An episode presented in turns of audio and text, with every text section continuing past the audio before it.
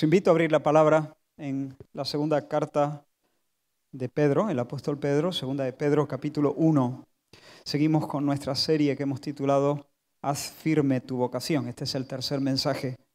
Segunda de Pedro, capítulo 1 y versículos del 1 al 15. Tendréis, supongo, el texto en pantalla también. Y dice la escritura, Simón Pedro, siervo y apóstol de Jesucristo, a los que habéis alcanzado por la justicia de nuestro Dios y Salvador Jesucristo una fe igualmente preciosa que la nuestra.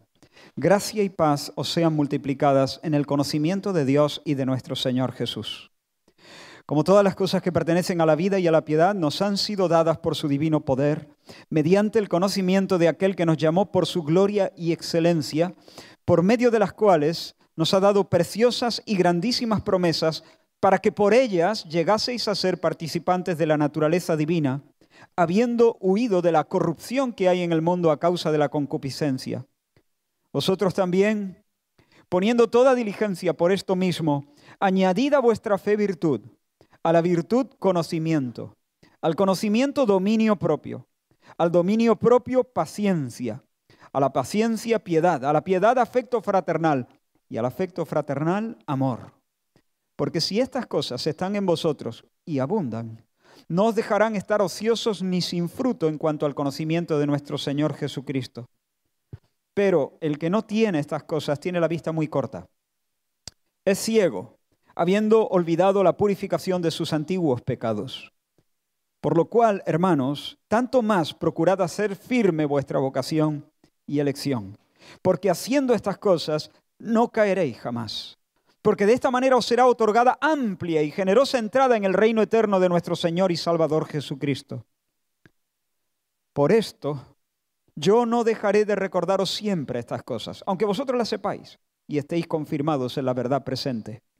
Pues tengo por justo, en tanto que estoy en este cuerpo, el despertaros con amonestación, sabiendo que en breve debo abandonar el cuerpo, como nuestro Señor Jesucristo me ha declarado. También yo procuraré con diligencia que después de mi partida vosotros podáis en todo momento tener memoria de estas cosas. Señor, estamos en tu presencia, delante de tu palabra. Queremos, Señor, oír tu voz. Por eso te pedimos que tú nos dejes experimentar en esta mañana el poder de tu resurrección. Visita, Señor, nuestros corazones con tu gracia, con tu espíritu. Paseate en medio de esta congregación. Ayúdanos, Señor, a estar atentos. Abre nuestro entendimiento, da luz, Señor, a nuestros corazones. Aleja, Señor, de nosotros cualquier distracción, aleja de nosotros cualquier traba, cualquier operación del enemigo que, eh, para, para estorbar, Señor, tu obra, para estorbar, Señor, eh, el impacto de tu palabra. En el nombre de Jesús oramos y nos confiamos a ti. Amén. Amén. Hermanos, estas palabras del apóstol Pedro pretenden ser como el sonido de un despertador, pero de un despertador de esos de, los buenos, no de estos que solamente interrumpen el sueño, sino de los que te hacen salir de la cama de un salto. Los despertadores estos antiguos, ¿no? Ah, ahora son muy amables los despertadores, ¿no? Y uno es capaz de ponerse... Hay, hay, algunos de vosotros ponéis dos o tres alarmitas, pero oh, tendríais que tener un despertador de esos de los antiguos Ah, de esas no te pones tú tres, porque entonces ya te desquicia para el resto de tu vida. Ah, esos despertadores buenos, ¿no? Que te hacían salir de un salto de la cama. Bueno, pues esta palabra pretende ser eso, una sacudida de alguna forma, porque lo que Pedro está diciendo es, yo creo que lo correcto es que mientras yo esté vivo, os despierte, os despabile, os sacuda la empanada potencial que podáis tener con estas palabras de amonestación. Esto, es una exhortación, es unas palabras de amonestación. No es una riña, no es una bronca, eh, pero son unas palabras para que, para que se despierten, para que se levanten, para que avancen, para que corran, porque Él quiere evitar que siendo ricos, esos creyentes vivan de una manera miserable. Eh, Haciendo una búsqueda me di cuenta, yo no sé, los datos actuales no, los, no los, sé, tampoco me he puesto a, a, investigar, no me detuve mucho tiempo aquí, pero haciendo una simple búsqueda en Internet, vi que según la Asociación Suiza de Banqueros, casi 41 millones de euros en 2016 dormían en cuentas abiertas en bancos suizos sin que nadie los hubiera reclamado desde 1874. Además de estos 41 millones de euros, había 80 cajas fuertes olvidadas. Nadie las reclama. Hace un tiempo, a raíz de un cambio en la legislación, se les obligó a los bancos suizos a publicar en Internet la lista, los nombres de las personas con cuentas inactivas en el país, cuentas que no tienen movimiento desde hace mucho tiempo. Y hay algunos españoles. Te lo digo por si te suena. ¿Te suenan nombres como Nicolás Vizcarrondo? Piensa. Revisa tu árbol genealógico. ¿No tendrás un bisabuelo con ese apellido? Pedro Bofil, Enrique Lequerica y Esquirza. Porque si alguno de ellos es eh, un, familiar tuyo, al menos hasta hace unos años que sepas que, que tiene cuenta en Suiza. Y tal vez seas rico y no lo sabes. Si no lo reclama, bueno, eso al, final se lo va a quedar la, Confederación Helvética de no sé qué. Ahora, lo cierto, hermano, es que hay, hay personas que son herederas legales, legítimas, de una enorme fortuna que nunca van a disfrutar. Tratándose de, dinero, no es para tanto. Bueno, podrían haber vivido con más desahogo, pero bueno, tratándose de dinero no es una tragedia, pero sí es una tragedia cuando eso se trata de bienes y bendiciones espirituales. Ahí sí, ahí sí que es una tragedia. El cristiano es rico y debe saberlo. Todo cristiano ha sido en primer lugar, y estas son cosas que hemos, hemos recogido, er, hemos, hemos destilado de este texto en otros mensajes. En primer lugar, el cristiano ha sido hecho objeto del amor electivo de Dios. Su vida entonces está cuajada de sentido y cuajada de valor, porque antes del tiempo fue escogido en amor para ser un recipiente de la escandalosa gracia del Dios bueno.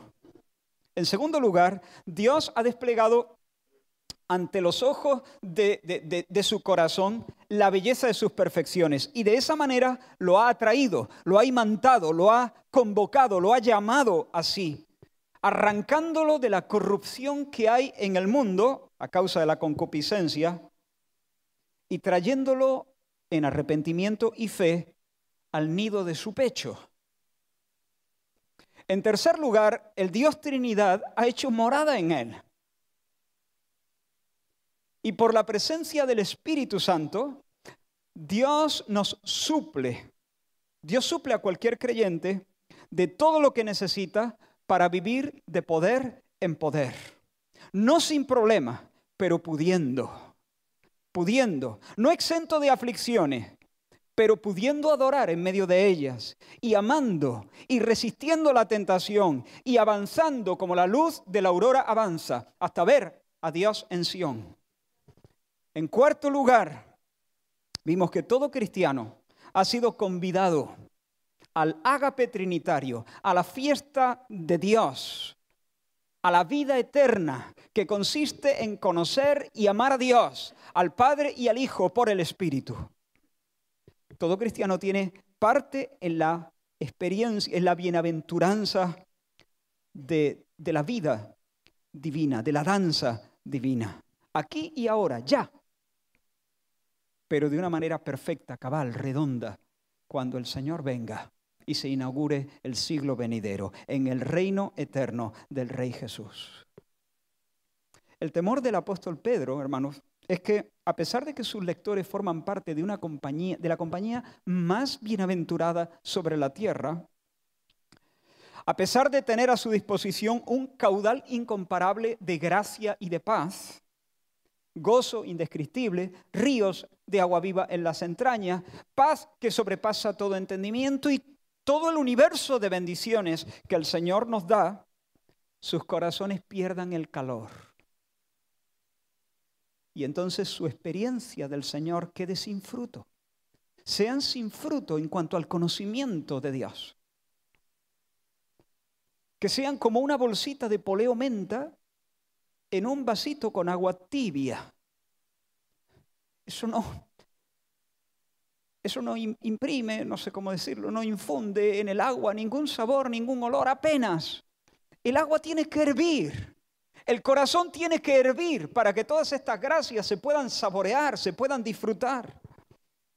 El temor de Pedro es que sus corazones estén tibios y entonces con todo lo que tienen aunque la bolsita esté dentro, por así decirlo, sus vidas sean insulsas, sus vidas sean sin poder, sus vidas sean sin atractivo.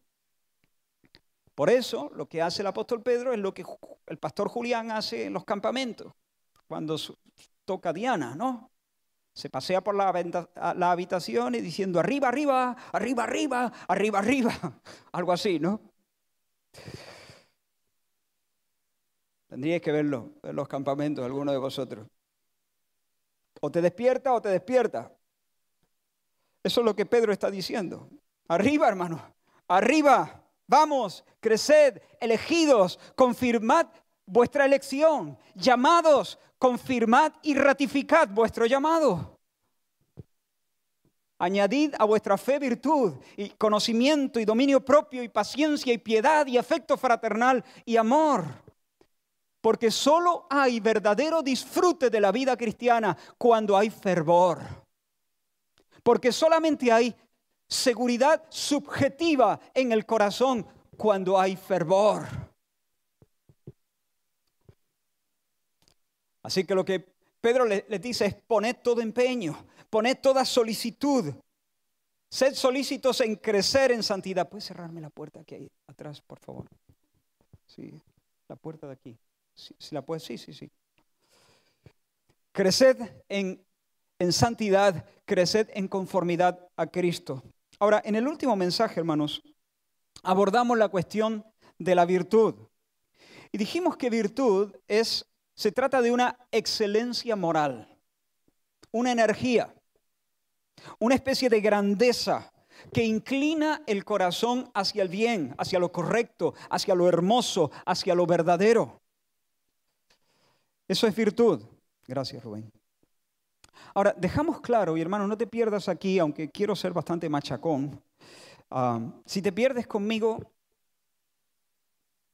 mm, en un sentido, porque lo digo muchas veces, ¿no? Eh, así que permitidme que sea bastante machacón. Pero si, finalmente te pierdes, oye, no es por excusarme, ¿eh? pero háztelo ver. Estate conmigo. Mm, pon las neuronas a funcionar, porque tengo algo que decirte en el nombre del Señor. Es más, toma nota, luego volveré sobre eso de tomar nota. dejamos claro, espero haber dejado claro, que el crecimiento en santidad es una obra de gracia. Dios es el que moldea nuestro carácter. La virtud, el conocimiento y el resto de virtudes son son gracias que el Señor talla en nuestras vidas por la acción sobrenatural del Espíritu Santo. O Dios me hace virtuoso o nunca jamás seré virtuoso. Es algo que Dios tiene que hacer en nuestros corazones. Sin embargo, aunque yo no puedo moldearme a mí mismo a la imagen de Cristo, sí tengo una participación activa en este proceso. A mí me toca confesar mi falta.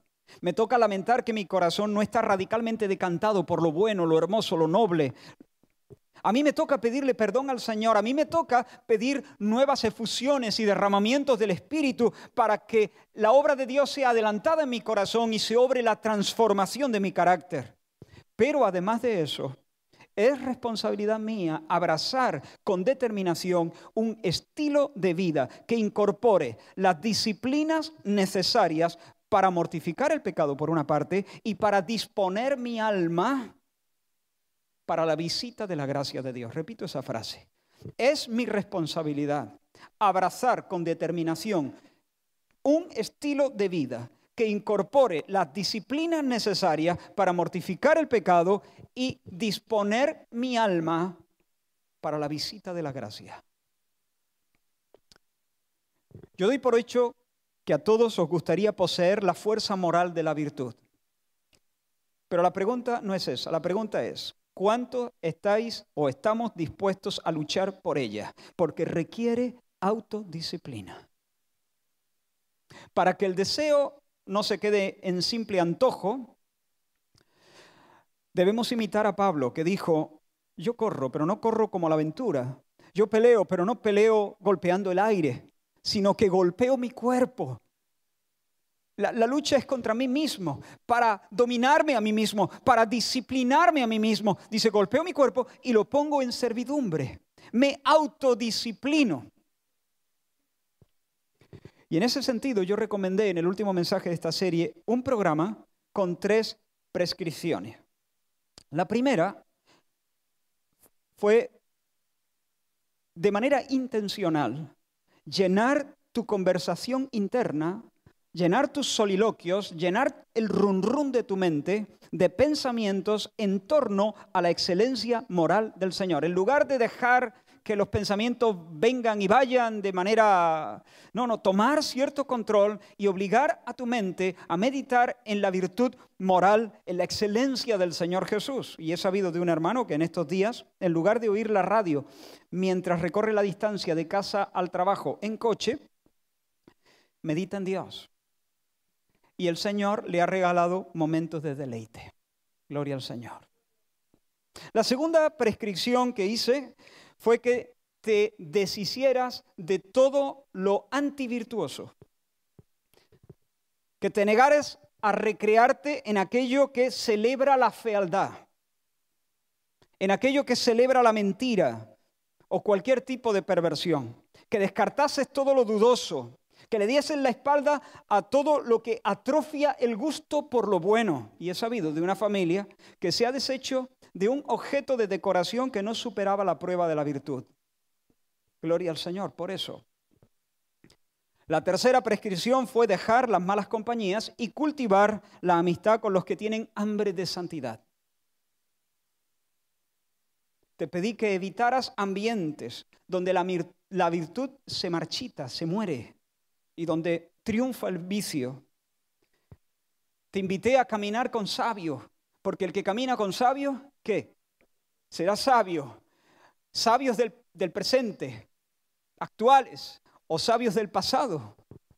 Que caminaras con ellos, porque ellos van a upar tu alma, la van a empujar a lo excelente. Aquí no he oído muchos testimonios, pero supongo que lo sabrá. Estoy a la espera de que alguien me diga, ¿sabes qué? Me decidí finalmente de salir de ese grupo de WhatsApp. O decidí que pedirle al Señor que me diera oportunidad, me siguiera dando oportunidad para evangelizar a mis amigos, pero decidí no juntarme con ellos en tales lugares o, estar con ellos en tales ambientes. He tomado una decisión radical y no vuelvo atrás, he quemado los puentes. Hermanos, dijimos también que las disciplinas en sí mismas no nos santifican, ni nos confieren ningún mérito. Su función no es cambiarnos. Su función es mantenernos en el lugar donde somos cambiados, mantenernos de cara a Dios, mantenernos bajo los rayos del sol divino. Las disciplinas, de hecho, son inútiles, incluso nocivas, a menos que Dios mismo nos salga al encuentro mientras las estamos practicando. Pero esa es nuestra confianza, hermanos, que Dios nos va a salir al encuentro. Las disciplinas son como aquellas vasijas vacías que Eliseo mandó reunir a aquella mujer viuda y pobre. ¿Recordáis? Dios había pensado hacerle multiplicar el aceite que tenía en una vasija. Y el profeta le dijo, reúne vasijas vacías, vasijas vacías, no pocas, todas las que puedas. Y cuando la mujer reunió las vasijas, entonces tomó esa vasija que la única vasija que contenía aceite y empezó a llenar las otras y no se le, no se le acababa. Ah, las disciplinas son como las vasijas vacías. No tienen aceite en sí mismas. Pero cuando las disponemos, recibimos el milagro de Dios, la visita de Dios. Dios nos sale al encuentro mientras nosotros, como hacía Pablo, nos disciplinamos a nosotros mismos, nos ponemos a los pies del Señor Jesús y entonces Dios hace que sobreabunde su gracia. Pero a la fe no solamente hay que añadirle virtud, el apóstol Pedro prosigue poniendo toda diligencia, añadid a la virtud conocimiento. A la virtud conocimiento. Añadid a vuestra fe virtud. A la virtud conocimiento. Pero ¿qué es esto que Pablo llama conocimiento? Hermanos, hay diferentes tipos de conocimiento. Hay, en primer lugar, un conocimiento que consiste meramente en tener conciencia de un, de un hecho, sin que eso haga ninguna mella en mi vida. Todos somos conscientes de realidades que no nos afectan, que no cambian nuestra, nuestra vida, que no modifican en nada nuestro día a día. Por ejemplo, yo sé, yo conozco que existen las criptomonedas. Yo sé, de momento no me afecta eso. Yo sé que en el siglo XVI Solimán el Magnífico presidió los años dorados del Imperio Otomano. ¿Y cómo impacta eso en mi vida? Bueno, sencillamente no le impacta. A nivel subjetivo, esos datos, quizá para otros son importantes, para mí son irrelevantes. Para mí, a nivel subjetivo, ¿eh? no quiero parecer un pasota, pero ahora mismo, a nivel subjetivo, estas cosas no me afectan. ¿Sabes? Hay quienes saben que Dios es, que Dios existe, que Dios es, más propiamente, eh, hablando más propiamente, ¿no? Saben que Dios es. Y, y nada, eso es todo. Saben que Dios es. En segundo lugar, hermanos, hay un conocimiento que es de naturaleza teórica, por el que se recopilan datos, información, descripciones. Y en este sentido, la persona, además de tener conciencia de la realidad de Dios, de saber que Dios es, además sabe cosas ciertas acerca de Él. Conoce que es trino, uno en esencia y tres en persona, que la primera persona de la Trinidad es llamada el Padre Eterno, que la segunda persona de la Trinidad es el Hijo Eterno, que el Hijo Eterno se encarnó en Jesús, que Él es el Cristo, que vivió en lugar de los pecadores, que murió también en lugar de ellos como un sacrificio vicario, que resucitó al tercer día, que ascendió a la diestra de la majestad de las alturas, desde allí envió el Espíritu Santo sobre la iglesia. Este es un conocimiento importantísimo. Pero con todo, si en eso se queda, no es suficiente. En tercer lugar, hay un conocimiento de naturaleza experimental. La persona sabe porque ha vivido en sus carnes una historia. Sabe porque algo le ha pasado, algo le ha acontecido. Por ejemplo, en este local, ahora mismo, bajo este techo, hay personas que saben por experiencia, tienen un conocimiento experimental de que Dios sana el cuerpo directa y milagrosamente en pleno siglo XXI. ¿Por qué? Porque, porque pueden contarte lo que les pasó. Pueden decirte cómo y cuándo. Pero ese conocimiento también puede ser insuficiente. Muchos de los que experimentaron el poder sanador de Dios en el pasado están hoy en el infierno, sus almas. Conocieron por experiencia, tuvieron experiencias con Dios pero su conocimiento no fue un conocimiento salvador de Dios. Ahora, hermanos, entonces, el conocimiento que Pedro tiene en mente, cuando nos dice que añadamos el conocimiento, incluye estos tipos de conocimiento. Una conciencia de que Dios es, una información correcta acerca de Dios, una, unas experiencias acerca de, pero va más allá. Hay una expresión en la Biblia que en mi opinión capta la esencia del verdadero conocimiento espiritual. Por ejemplo, en Génesis 5:22 dice, y caminó Enoch con Dios. Caminó. Génesis 6:9 vuelve a decir eso mismo de otra persona. Con Dios caminó Noé.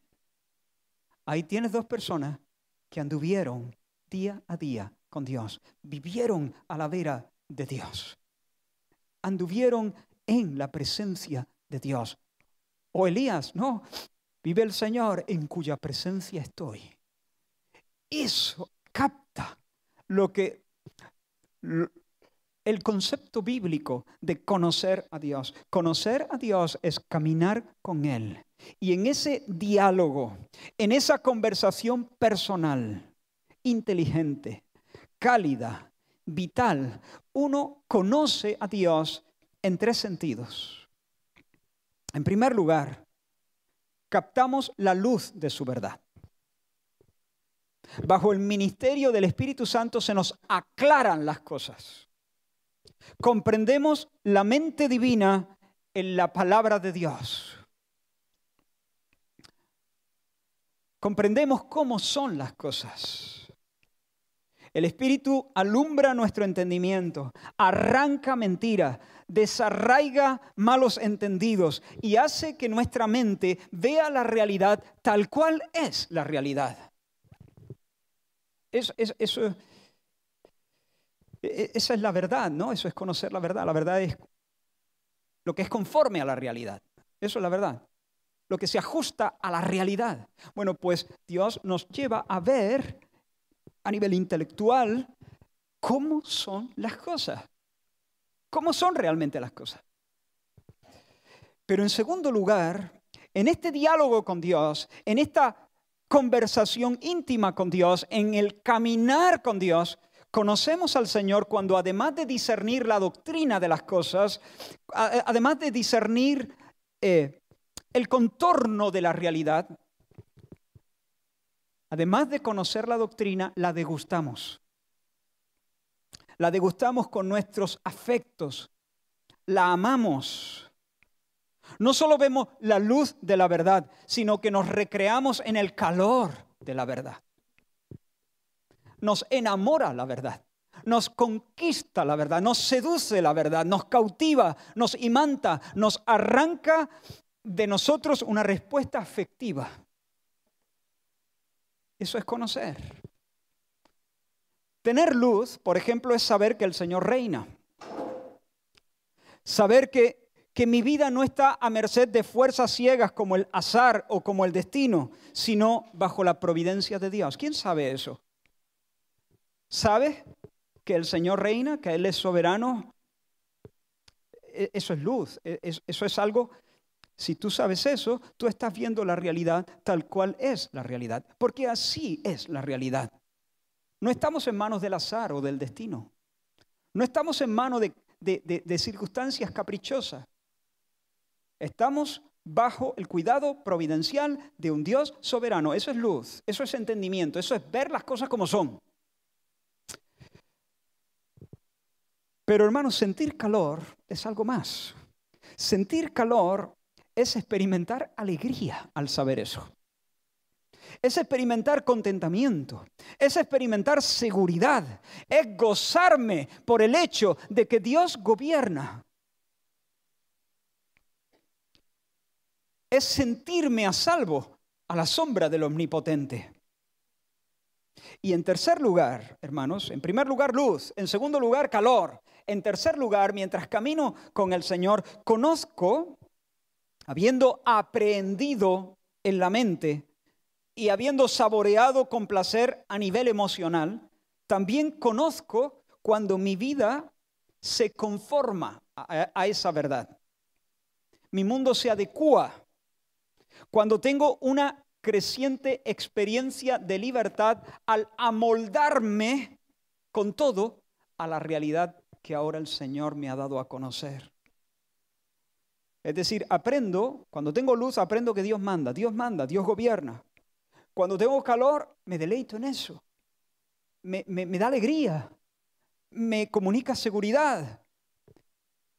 y entonces toda mi conducta se amolda ya dejo de, dejo de estar ansioso y vivir de manera aprensiva ante cualquier noticia inquietante. Dejo de intentar manipular todas las cosas y a todas las personas para tenerlo todo bajo control. Es decir, hago cambios en mi vida. Ya no, no, no, no. Dios sabe. Y, entonces adecuo toda, toda mi, mi conducta a eso. En ese triple sentido, cuando caminamos con el Señor, conocemos luz, calor y transformación. Esas son las tres patas del trípode del verdadero conocimiento espiritual. Luz para el entendimiento, calor emocional, transfiguración, transformación, cambio. Sin luz no hay verdadero conocimiento. Puede haber mucha emoción, pero va a ser un fuego extraño, una especie de frenesí supersticioso. Fuera del territorio de la verdad bíblica, nos vamos a entregar, nos vamos a caer en el fango de nuestras imaginaciones.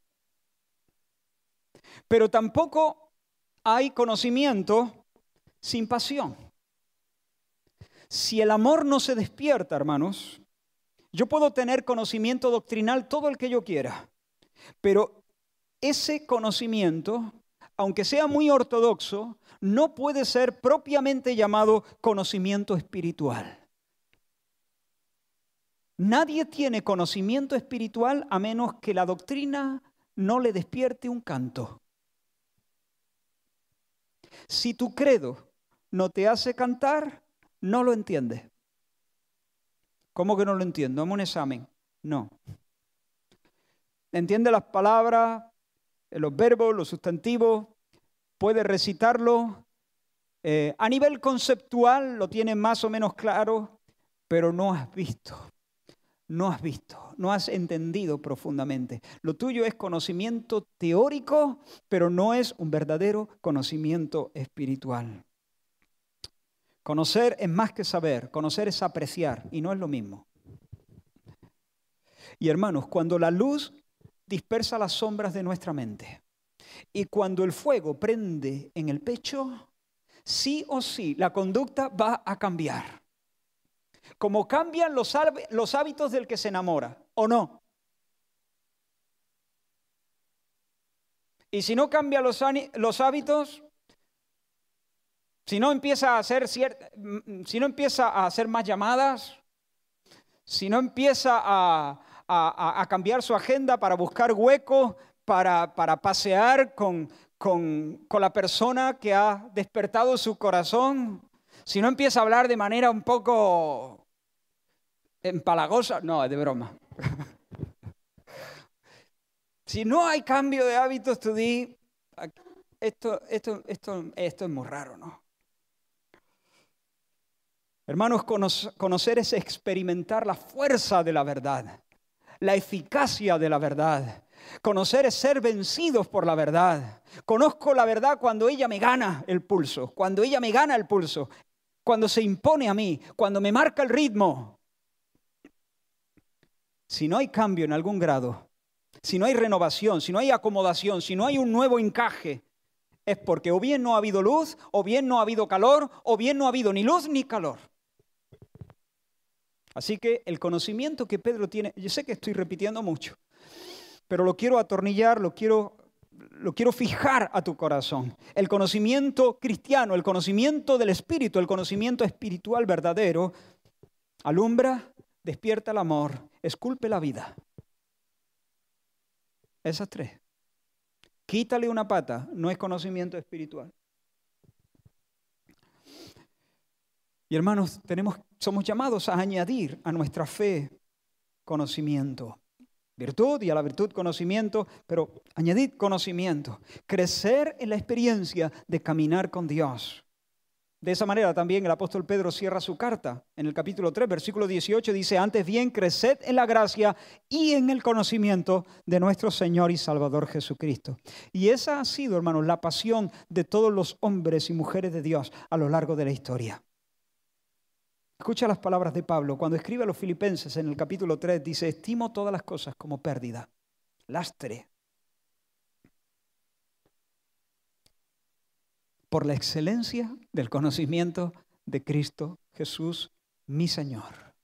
Por amor del cual lo he perdido todo y lo tengo por basura para ganar a Cristo y ser hallado en Él, no teniendo mi propia justicia que es por la ley, sino la que es por la fe de Cristo, la justicia que es de Dios por la fe, a fin de conocerle y el poder de su resurrección y la participación de sus padecimientos, llegando a ser semejante a Él en su muerte. En otras palabras, con tal de conocerle, todo lo abandono, todo lo desdeño, todo lo considero vapor, todo es una pelusa que puedo sacudirme sin lamentar haber perdido nada de valor. Con tal de conocerle, por la excelencia del conocimiento de Cristo Jesús mi Señor. Lo que Pablo dice es, quiero conocerle, quiero experimentar personalmente el poder que le levantó de los muertos. mientras cantábamos, hermanos, eh, estaba, hemos cantado varias canciones acerca de la resurrección. Y me vino una imagen a la mente mientras cantábamos, ¿no? Y, hablábamos de la resurrección, y, y, hablábamos de la tumba vacía. Y, ¿Qué pensaría? Y esta es la imagen que me vino. ¿Qué, qué pensaríais si me veis en la vía del tren, un, momento antes de que el tren vaya a pasar, pero en medio, no, no, no, en la estación, sino en medio de, la travesía, ¿no? El tren viene, el ave, ¿no? A sus 250 kilómetros por hora o lo que sea, y me veis ahí en medio de una vía poniendo una cinta así, una cinta de estas que ponen roja y blanca ¿no? en, en, las obras o pone la policía, estas, de estas que son de plastiquito fino, ¿no? Poniendo una cruceta ahí, ¿no? Y, y me preguntas, ¿qué hace? Y yo te digo, detener el tren. ¿Qué pensaría? Amigo, eh, ¿qué es un tren? ¿Qué es un tren? A Jesús lo pusieron cadáver en una tumba y le, pusieron, y le rodaron una piedra pesada y luego la sellaron. Amigo, ¿qué es un tren? Es un tren. ¿Qué digo un tren? Es un tsunami. ¿Qué digo un tsunami? Es el soplo del omnipotente. ¿Tú qué quieres? ¿A quién quieres parar tú? Es el espíritu del Dios vivo, es el poder divino. Lo que Pablo está diciendo ahí es, yo quiero conocer el poder de su resurrección. Yo quiero conocer el poder de su resurrección. Y así he empezado eh, eh, orando eh, al principio del mensaje. Déjanos conocer ahora, hoy, el poder de tu resurrección. Dios, el poder imparable, el poder omnipotente de su resurrección. Quiero conocerle, quiero conocer la acción del Espíritu imparable. Quiero andar con Él en el sendero de la cruz, la participación de sus padecimientos. Quiero hacerlo en mis relaciones, en mis pasiones, en mis tendencias, en mis proyectos. En mi vida entera quiero ser partícipe con Él quiero verle tal cual es, quiero valorarle justamente, quiero ser transformado a su imagen. Y cuando Pablo, esa es su pasión, esa es la pasión del cristiano, esa es la pasión del cristiano. Al lado de eso, la cuenta en Suiza es una bagatela. Cuando Pablo escribe a los Efesios, les dice, no ceso de dar gracias por vosotros, haciendo memoria de vosotros en mis oraciones, para que el Dios de nuestro Señor Jesucristo, el Padre de Gloria, os dé espíritu de sabiduría y de revelación en el conocimiento de Él. Oro por vosotros, oh hermanos Efesios, y oro para que el Padre os dé espíritu de sabiduría y de revelación, para que podáis conocer a Dios, conocer a Cristo. El Señor nos dice, te dice hoy, por boca del profeta Jeremías, no se alabe el sabio en su sabiduría, ni en su valentía se alabe el valiente, ni el rico se alabe en su riqueza, pero alábese en esto el que se hubiere de alabar, en entenderme y conocerme, que yo soy el Señor. Entenderme y conocerme. Así que hermano, levántate, dile al Señor, Señor, quiero conocerte. Mi gloria será conocerte. ¿Qué importa si soy, si soy guapo o feo. ¿Qué importa si estoy sano o estoy enfermo? Quiero caminar contigo en estrecha amistad. Quiero, no quiero ser distinguido por la sabiduría o por la fuerza o por la astucia o por la riqueza. Quiero ser distinguido porque tú me has dado la gracia del verdadero conocimiento de tu nombre y de tu voluntad. Señor, dame la luz del conocimiento. Señor, dame el calor del conocimiento. Señor, dame esa percepción que viene cuando se experimenta tu gracia, la gracia del cambio, el dulce trauma de la santificación. Porque mientras cambiamos, mientras somos esculpidos bajo el cincel de Dios, le conocemos. Ahora bien, nadie puede, habiendo hablado del conocimiento, quiero ahora centrarme en la segunda parte del mensaje en esta exhortación de añadid, añadid conocimiento. Hemos visto lo tocante al conocimiento, ahora nos centramos en esta exhortación. Nadie puede conocer a Dios a menos que sea reconfigurado milagrosamente por el nuevo nacimiento. Nuestra mente natural, aguda y perspicaz como pudiera llegar a ser, capaz de ensamblar un cohete y poner a un hombre en la luna, es totalmente incapaz de percibir las cosas del Espíritu. Jesús le dijo a Nicodemo, si no naces de nuevo no puedes ver, no puedes ver el reino de Dios. Vas a seguir ciego toda tu vida, con todos tus estudios, seguirás ciego a las cosas de Dios. Pero la buena noticia, hermanos, es que Dios, también por boca de Jeremías, prometió rehacernos. Escucha sus palabras, Jeremías 24, y les daré corazón, y les daré corazón para que me conozcan. Y les daré corazón para que me conozcan. Esa es, esa es una promesa espectacular. Y un poco más adelante, en el capítulo 31, y no enseñará más ninguno a su prójimo ni ninguno a su hermano diciendo, conoce a Jehová, porque todos me conocerán. ¿Y por qué todos le conocerán? Porque Dios les habrá dado corazón para que le conozcan. Todos tendrán una relación vital, todos caminar, desde el más pequeño hasta el más grande. Todos los creyentes, todos los nacidos de Dios, todos los que entren a formar parte de esa santa alianza, de ese nuevo pacto, de ese nuevo testamento de Dios, caminarán con Dios en verdadero conocimiento. Así que por el nuevo nacimiento se nos reorienta hacia Dios, se nos dan ojos que ven, oídos que oyen, se nos concede una verdadera experiencia del amor paternal de Dios, porque el amor de Dios es derramado en nuestros corazones por el Espíritu Santo que se nos da y se nos concede una verdadera experiencia, es decir, conocemos verdaderamente que somos personas perdonadas. Pero, hermanos, ahí no acaba el conocimiento. Conocer a Dios es una aventura interminable. Una aventura en la que vamos siendo cada vez más introducidos en el disfrute de esa intimidad.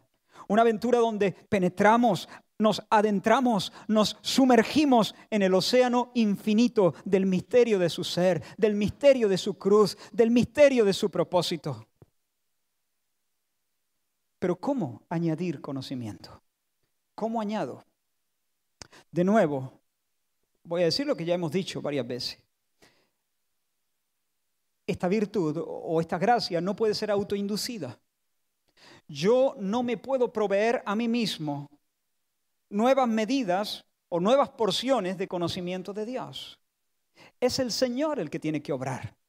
Es Él el que alumbra los ojos del entendimiento. Es Él el que nos enseña por el Espíritu. Como dice Proverbios 2, porque el Señor da la sabiduría y de su boca viene el conocimiento y la inteligencia. Y no obstante, como dijimos en el caso de la virtud, podemos confesar nuestra falsa, falta de conocimiento. Aunque yo no puedo producir conocimiento, sí puedo confesar mi falta de conocimiento, sí puedo llorar mi ignorancia, sí puedo decir, Señor, he sido tardo para oír. A estas alturas ya debiera ser maestro y todavía tengo necesidad de que se me dé papilla y se me diga el ABC de las cosas. Podemos pedir el auxilio del Señor, podemos clamar como el salmista clama en el Salmo 119 en el versículo 169, dame entendimiento conforme a tu palabra. En el 125, tu siervo soy yo, dame entendimiento para conocer tus testimonios. En el 144, dame entendimiento y viviré. Dame entendimiento, dame entendimiento, dame entendimiento. Eso sí lo podemos hacer. Dios lo da, pero yo puedo confesar mi falta de entendimiento y yo puedo clamar con sinceridad y perseverar en el clamor. Dame entendimiento, Señor. Dame entendimiento, Señor. Dame entendimiento. Pero, hermanos, aparte de esto, de nuevo, el llamamiento de Pedro implica que, aunque estamos hablando de una lluvia de gracia que tiene que venir de arriba, nosotros debemos cavar los pozos y las acequias.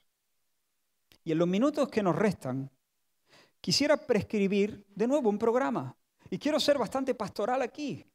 Estamos dando un programa con disciplinas, en este caso cuatro disciplinas o un conjunto o cuatro conjuntos de disciplinas, mejor dicho. Y te aseguro que si aplicas con sinceridad tu corazón a estas cosas, Dios te va a salir al encuentro y te va a hacer entender y te va a enseñar el camino por el que debes andar te va a, dar a entender cosas grandes y ocultas que tú no conoces, cosas que el ojo no vio, el oído no oyó, la imaginación no, no, no imaginó. La primera disciplina, hermanos, es el silencio.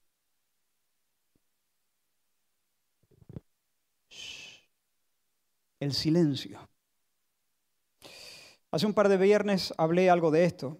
Y, decía ¿no? que seguramente más de uno ha tenido, o todos, hemos tenido la, experiencia de comenzar a leer un libro y estás leyendo el libro y lleva una página y cuando estás terminando la página te dice un momento, ¿qué he leído? No me he enterado de nada. Y cada palabra ha pasado por tu mente. Es más, cada palabra ha sido pronunciada por tus labios.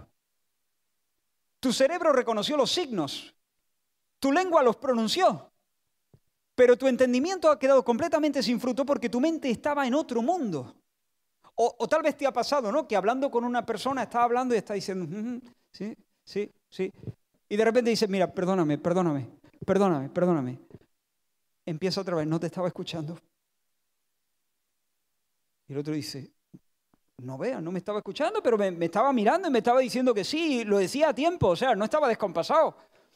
Sí, pero en, el fondo estábamos en otra cosa. Había un run interno que no nos dejaba escuchar las palabras. Y entonces, sí, más o menos eh, seguíamos cierto, pero no nos hemos enterado. Empieza de nuevo, no sé lo, no sé lo que. Y entonces sí, entonces pausamos, nos concentramos y empezamos a escuchar.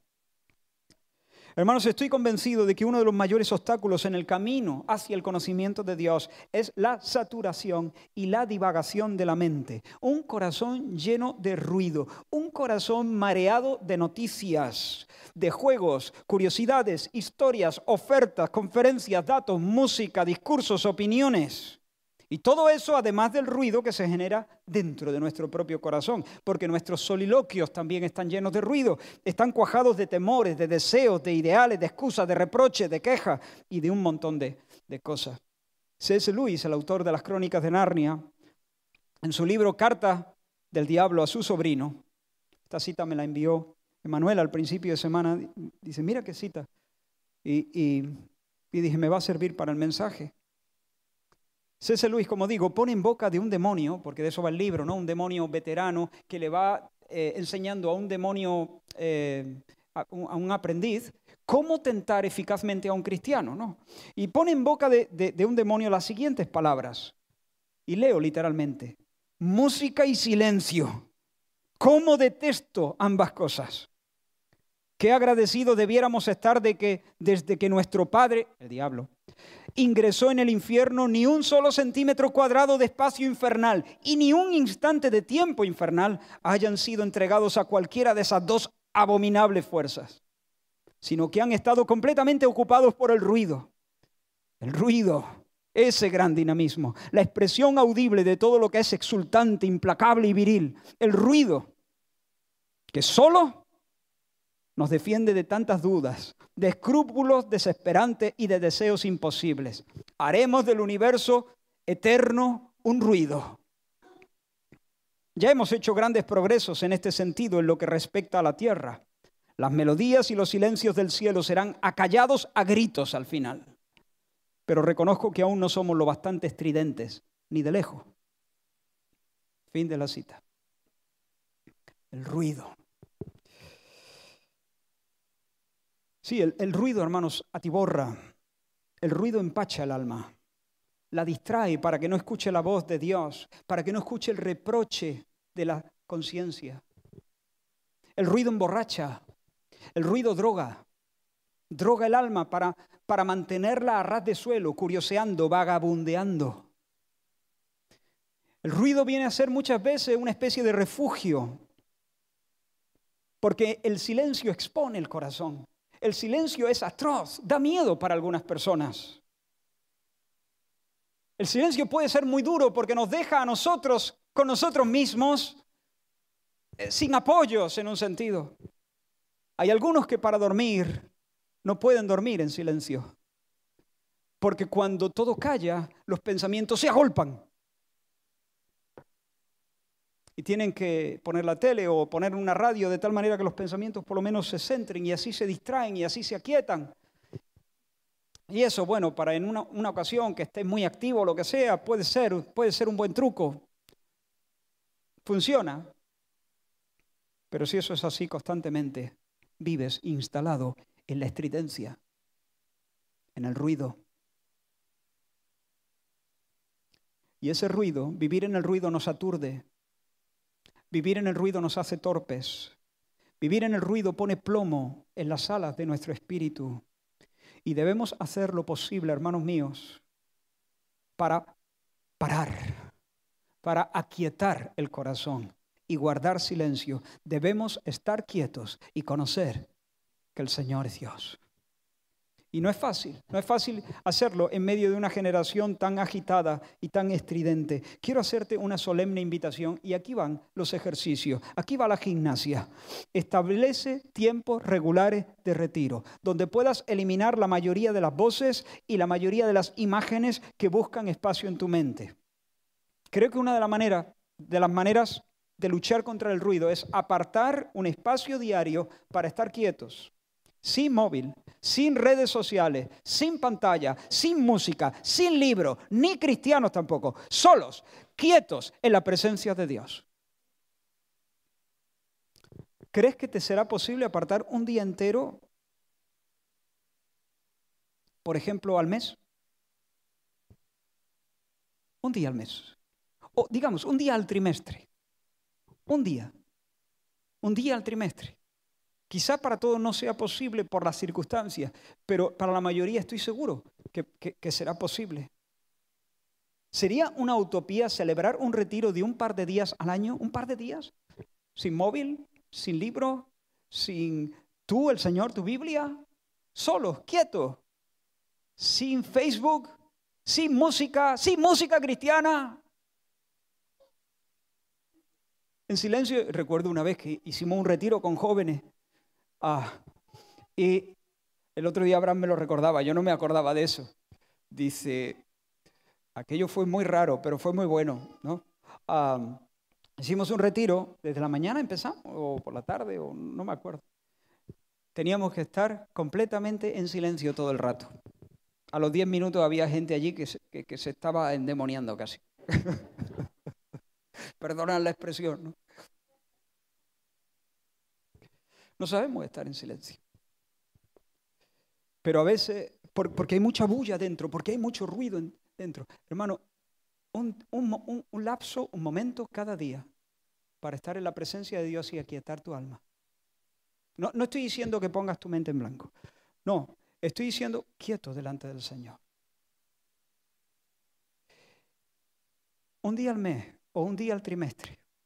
Búscate un campo, búscate un camino, Cierra la puerta de tu habitación y despacha a la gente. Yo qué sé, haz lo, que tú eh, creas que es mejor.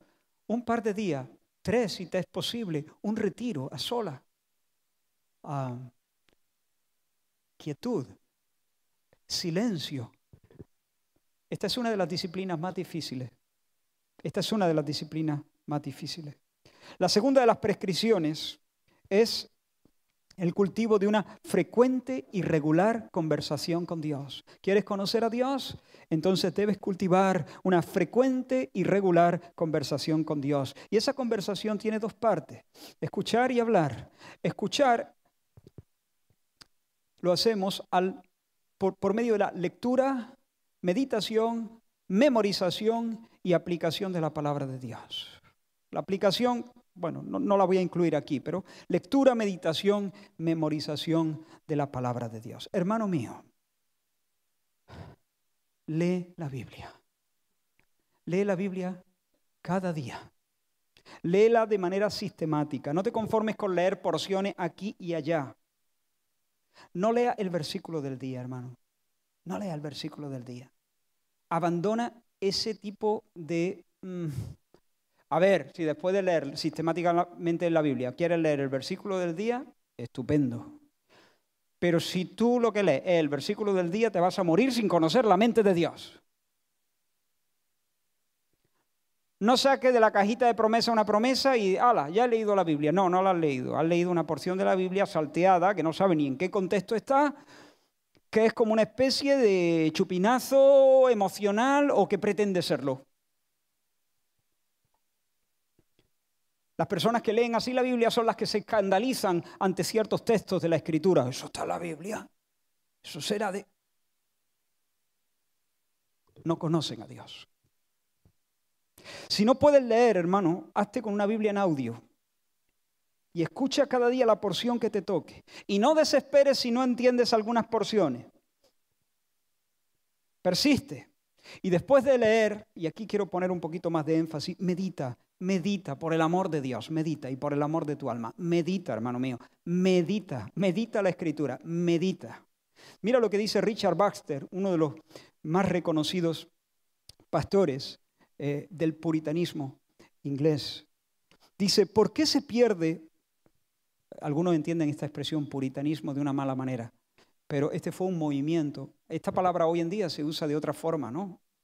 Como alguien que es muy, muy escrupuloso y muy... Ah, no, pero este fue un movimiento de avivamiento del espíritu que dio a luz personas eh, muy fuertes, muy cuajadas en el Señor, con una pasión muy grande por el Señor, por un celo grandísimo por su obra y con un conocimiento muy profundo de las escrituras. Él dice, ¿por qué se pierde tanta predicación entre nosotros? Y los profesantes pueden ir de sermón en sermón y nunca se cansan de oír y leer, y sin embargo, tienen almas tan lánguidas y hambrientas. ¿Por qué? No conozco otra causa más cierta ni mayor que su ignorancia e inconsiderada negligencia de la meditación. Otro de los puritanos, Thomas Brooke, dijo, no es el que más lee, sino el que más medita, el que demostrará ser el cristiano más selecto, dulce, sabio y fuerte. No es el que más lee, sino el que más medita. El salmista dijo, en tus mandamientos meditaré, consideraré tus caminos. En otro salmo, en la hermosura de la gloria de tu magnificencia y en tus hechos maravillosos meditaré. Hermanos, si leer es comer, meditar es hacer la digestión. Meditar es fijar la mente en una verdad, a fin, escuche bien, fijar la mente en una verdad a fin de apoderarse del poder y de la dulzura que hay en ella. Es como las abejas se ponen sobre la flor, sobre el, ¿cómo se dice? Sobre el polen para libar, para libar la, flor. Eso es meditar. Ahora, la meditación cristiana no es meditación mantra. La, meditación está propuesta por los orientales. La meditación mantra consiste en repetir una frase o una palabra y repetirla y repetirla y repetirla de tal manera que eso, que, la mente se vaya, se vaya cerrando como un embudo y todos los demás pensamientos vayan quedando fuera. Y luego, una vez hecho eso, entonces esa misma frase o esa misma palabra pierde su significado, de tal manera que al final lo que se intenta conseguir es dejar la mente en un estado pasivo, es eliminar la capacidad analítica de la mente. Entonces la mente se queda en blanco. Esa es la meditación mantra y eso es un abuso de la mente, eso es un mal uso de la mente, eso es un maltrato de la mente. Esa no es la meditación cristiana. Eso es una chapuza que en el mejor de los casos es algo inútil, en el peor de los casos es algo peligroso. La meditación cristiana no es dejar la mente en blanco, es pensar, es activar la mente, es reflexionar en la presencia de Dios, delante de Dios, para la gloria de Dios, ponderar su verdad, musitar su verdad, discutir su verdad con uno mismo, sorber con la mente el néctar de un, texto para alcanzar una mejor comprensión de Dios, de los caminos de Dios, de la voluntad de Dios, de tal forma que el corazón se encienda, se encienda de amor por su nombre, que el corazón deteste el pecado, que el corazón se relance al servicio de Dios. Alguien, dijo, hermanos, que meditar es como intentar hacer eh, fuego con leña mojada. ¿Lo has intentado? Cuando se comienza, es posible que todo lo que uno obtenga después de un tiempo de esfuerzo es un poquito de humo. Pero si sigue, si persevera, A lo mejor empieza a, ver que ya, salen algunas chispas. Pero si sigue perseverando, de su corazón, al final ascenderá hacia Dios una llama de afectos santos, de sentimientos santos. Jonathan Edwards, esto, esto es lo que él escribe acerca de su propia experiencia. Solía pasar abundante tiempo caminando a solas por el bosque y lugares solitarios, en meditación, soliloquio y oración. Yo tenía entonces mayor delicia en las santas escrituras que en cualquier otro libro. Frecuentemente parecía haber tanta luz exhibida en cada oración y un alimento tan refrescante y cautivador me era comunicado que no podía continuar leyendo.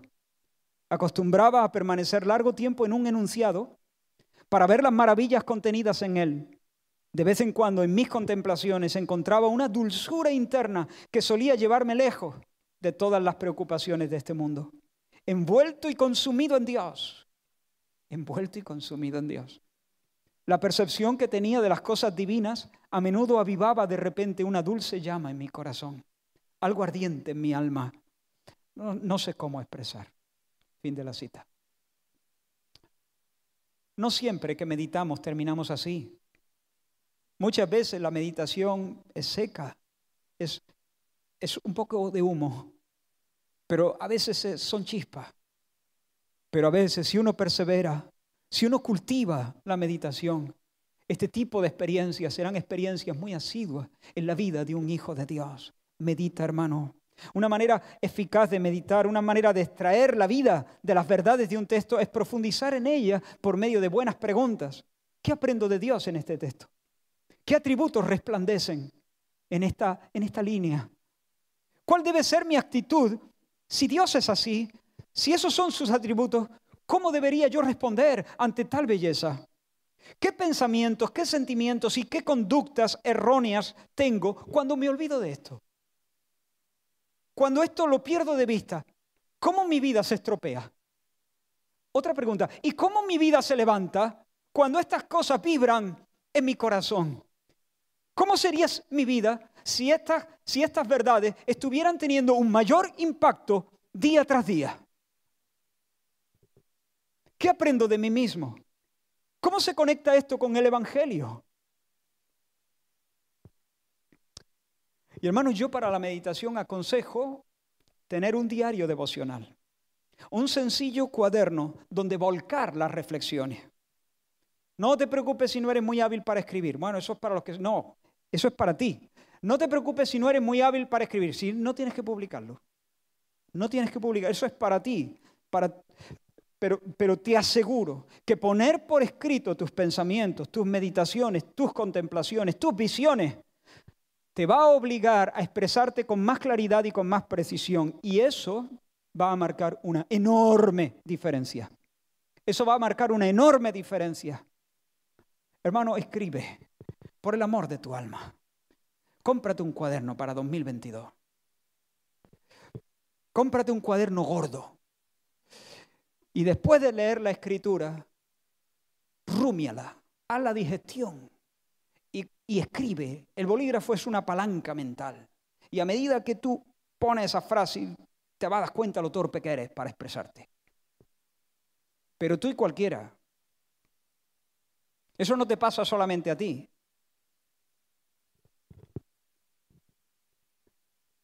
Yo creo que hay mucha gente que piensa que, que, que, que los que venimos aquí, eh, eh, todo esto lo tenemos aquí, armado, bien armado, y simplemente nosotros en media orilla repasamos lo que ya sabemos y lo que ya tenemos y lo soltamos aquí el domingo por la mañana. Es posible que a mí se me lleve una, una hora, eh, una hora y media en escribir esto, este solo folio.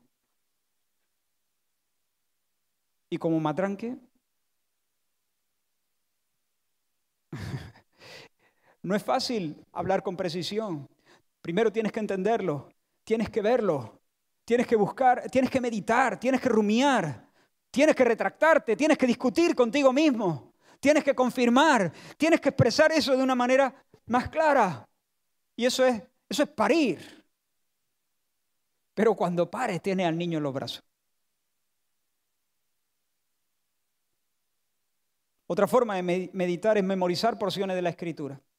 ¿Cuántos versículos crees que podrían memorizar si yo diera 300 euros por versículo? De aquí, de aquí al domingo que viene. Si yo diera 300 euros por versículo, ¿cuántos versículos crees que memorizarías de aquí al domingo?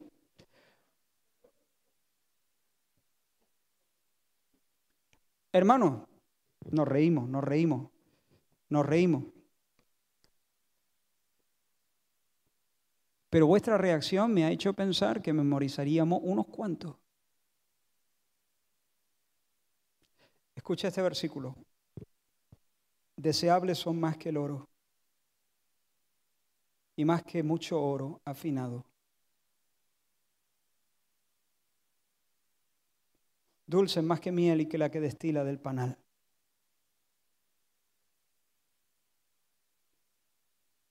Que el Señor nos encuentre aplicando, venerando, venerando la escritura, venerando la escritura al punto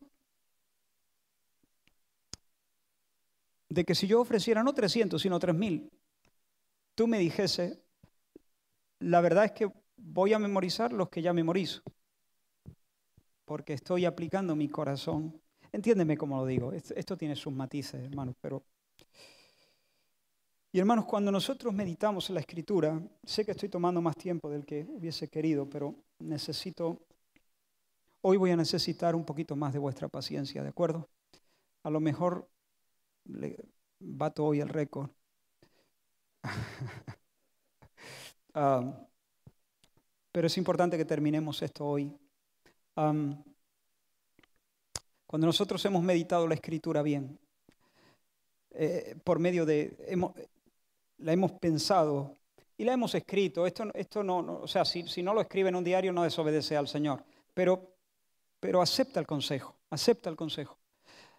Y luego, o, hemos memorizado la escritura, los versículos, cuando, cuando, llevamos eso en el corazón, cuando hemos hecho la digestión con la, con la, con la meditación, luego, y perdóname esto, espero que no suene muy grosero, pero luego podemos regustarla con santos eructos. Durante el día. Porque hemos hecho la digestión, ¿no? Y luego podemos... Sí, no. sí, hermano. Eh, me, decidí, me decidí por este ejemplo porque es muy gráfico, es muy vívido y es lo que ocurre espiritualmente cuando de nuevo las cosas que pusimos en nuestro corazón y, atesoramos por medio de la, meditación y, y asimilamos y nos la apropiamos, entonces luego durante el día, de nuevo suben esos gases. Bueno, no quiero dar más detalles, la segunda parte de la conversación es el hablar con Dios y aquí no me voy a detener porque hemos hablado muchas veces de esto, la oración. Ora, ora, ora, responde al Señor derramando tu alma en su presencia. Hermanos, las personas que han conocido a Dios verdaderamente han sido personas que han orado mucho. Ya está.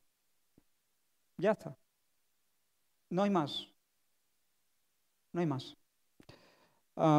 escoge la hora oportuna, marca esa cita en tu agenda y no te deje mover de esa santa resolución de presentarte ante Dios cada día. No importa, hermano, si no sientes nada. Si no sientes nada, tranquilo. Si no sientes nada, el diablo te va a decir, mira, esto no sirve para nada, mejor vuelve cuando lo sientas, porque esto de presentarse delante de Dios, esto no debe ser una obligación, esto debe ser un placer, y está visto que no lo es lo estás haciendo por obligación y sabes qué, para hacerlo por obligación no tiene sentido. Tú dices, calla, diablo. Si no sientes nada, hermano, lamenta no sentir nada, lamentalo delante del Señor y sigue adelante. Lamentalo y sigue adelante, sigue adelante, sigue adelante. Si después de 20 años no, no sientes nada, habla conmigo. Pero, pero sigue adelante. Pongamos cinco, pero sigue adelante, sigue adelante. Porque poco a poco vas a percibir un aire distinto y vas a poder decir, el invierno se fue, el invierno se fue. Y hermano, la hora más oportuna es aquella en la que puedas estar más alerta, más libre de, la presión de otras ocupaciones. Yo creo que hay mucha ventaja en hacerlo a primera hora del día, pero admito que para algunos la noche es más apropiada. La tercera de las prescripciones, y voy a ir muy rápido, es nutrir tu corazón con buena enseñanza. En este, eh, en este sentido, te propongo en 2022 comprarte otro cuaderno. Ya van dos. Es fácil, tampoco, tampoco es dos. Uno para tus reflexiones, meditación, reflexiones de un peregrino, lo puedes titular si quieres, ¿no? O como tú quieras. El, el cuaderno 2, también gordo, será mensaje, mensaje de 2022, mensaje de 2022. Y te propongo hacer algo, lo que hace Julián todos los domingos. Eso es, míralo. Imitémosle. Hazlo. Pero si luego lo va a mandar, de lunes a, viernes nos manda unos, unos extractos que son mejores que la predicación. Ya, pero son los de Julián. Y cuando la palabra pasa por, por, el corazón de Julián, quizá, aunque él es muy objetivo, eh, pero recoge cierto acento de su propio corazón. Pero cuando pasa por el tuyo, la misma palabra recoge ciertos acentos porque cae no sobre un corazón baldío, cae sobre un corazón que tiene experiencia, que tiene conocimiento, que tiene sentires, que tiene su propia historia con Dios. Y cuando esta palabra cae, pasa por tus oídos y toca tu corazón, se va a volcar en esas páginas de un modo diferente, muy singular, muy personal. Y eso va a ser mucho más fácil. Eso va a encontrar el camino a tu corazón y a tu mente de una forma mucho más directa. Serán tus reflexiones, hermano. Y aunque luego te la, te, la envíe. No, pero si él lo hace mejor que yo, bueno, pues luego complementas, luego complementas con lo suyo. ¿Por qué esperas que tu hijo tome apunte en lengua española y no toma tu apunte en la iglesia? No quiero que nadie se siente mal, o bueno, no mucho.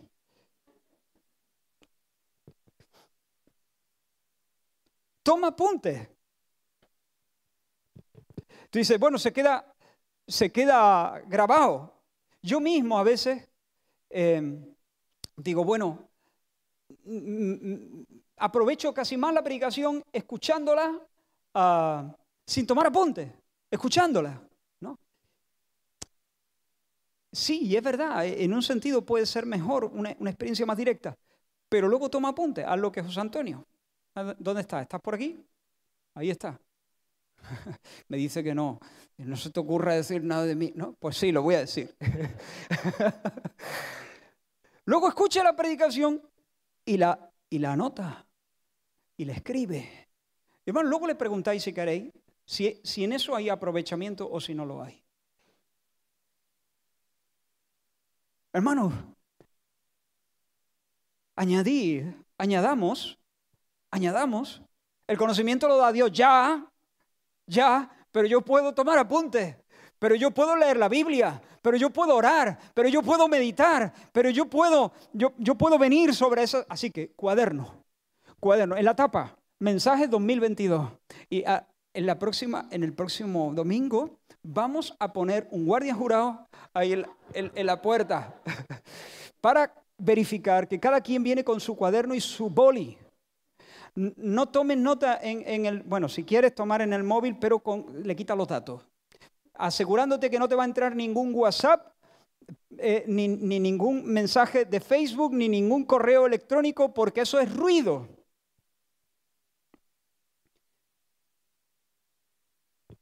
Hermanos, estamos en serio, estamos en medio de una batalla espiritual, queremos conocer a Dios. No estoy preguntando si queremos tener el conocimiento de Dios, sino que si queremos disciplinarnos para crecer en nuestro conocimiento de Dios.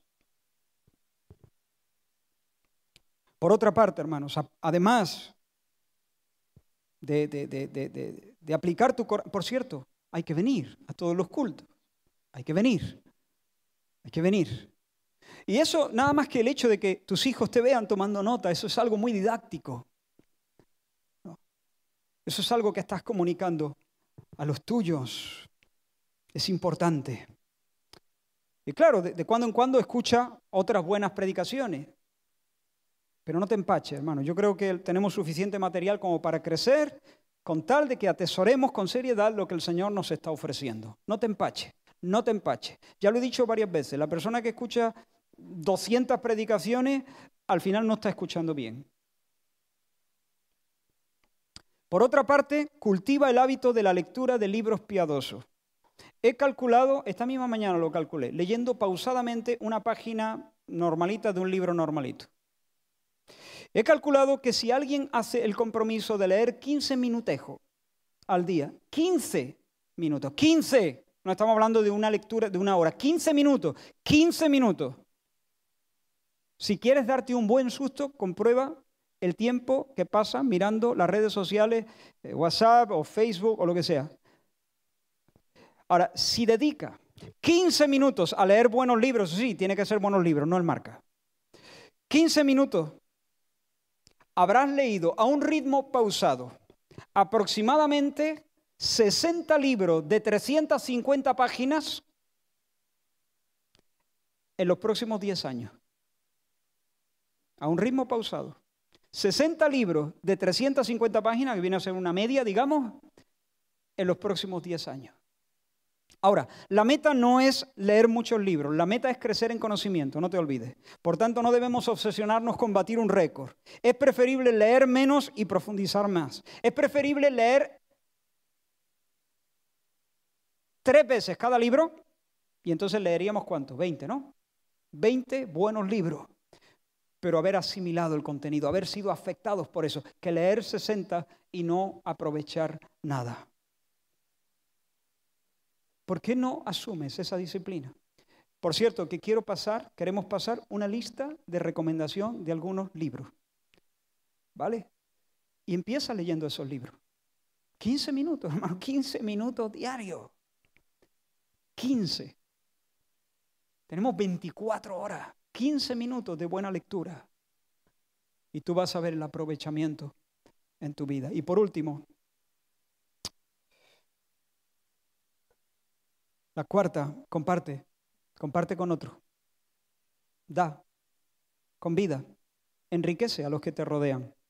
Pídele al Señor que te libre de la vanidad, porque eso sí es una tentación, ¿no? Me he leído esto, verás tú, al primero que se me cruce se lo suelto.